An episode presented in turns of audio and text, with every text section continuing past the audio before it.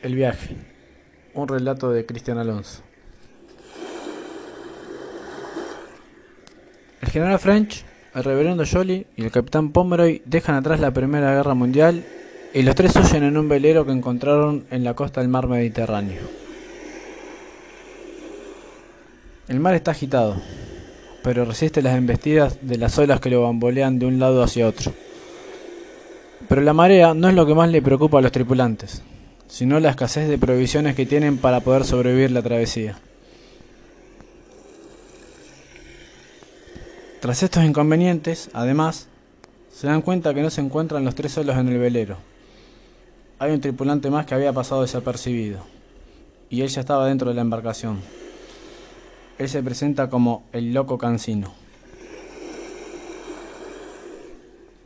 Un cura, un alemán, un francés, un loco, pocas provisiones y un frasco con veneno para ratas. ¿Quién será capaz de asesinar al resto para poder sobrevivir?